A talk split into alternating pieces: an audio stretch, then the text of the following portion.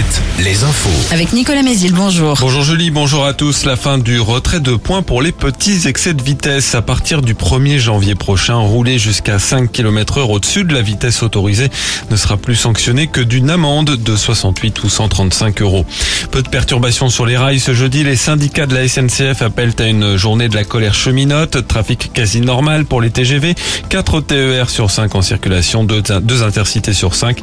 Toujours contre la réforme des retraites, la CGT appelle seule à une journée de mobilisation, rassemblement entre autres à Niort, Angoulême ou encore à Châteauroux. Près de Cholet, une quarantaine de salariés de Tetra Pak se sont mobilisés hier. Ils protestent contre la suppression de 42 postes. Ils ont profité de la venue d'un vice-président de l'entreprise pour faire entendre leur colère.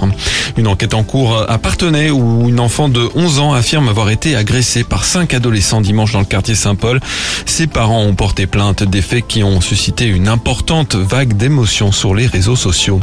À Tours, 12 mois de prison dont 3 mois ferme contre un père de famille de 48 ans, jugé hier pour avoir frappé son fils de 13 ans avec une batte de baseball des faits survenus fin mars. L'adolescent a affirmé être frappé et insulté régulièrement. Le quadragénaire était effectivement connu pour de tels faits. Statu quo pour les 25 magasins Galerie Lafayette concernés par une procédure de sauvegarde, dont ceux de La Roche-sur-Yon, Angoulême, Niort, La Rochelle, Saint et Tours. Et hier, au tribunal de commerce de Bordeaux, les experts ont affirmé qu'il y avait assez de trésorerie pour payer les fournisseurs et les salaires jusqu'à la fin de l'année. La procédure de sauvegarde se poursuit donc jusqu'à la fin La cathédrale d'Angers va rouvrir au public en dehors des offices religieux. La décision a été prise après l'interpellation d'un suspect mardi dans l'enquête sur le saccage de deux églises à Trélazé et à Angers.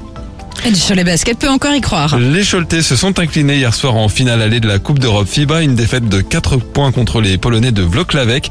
Tout reste donc possible mercredi prochain à la mairie. Toujours en basket, les Angevines ont fait un grand pas vers les playoffs de Ligue féminine en battant Charleville. En revanche, rien n'est acquis pour la Roche-sur-Yon battue à Tarbes.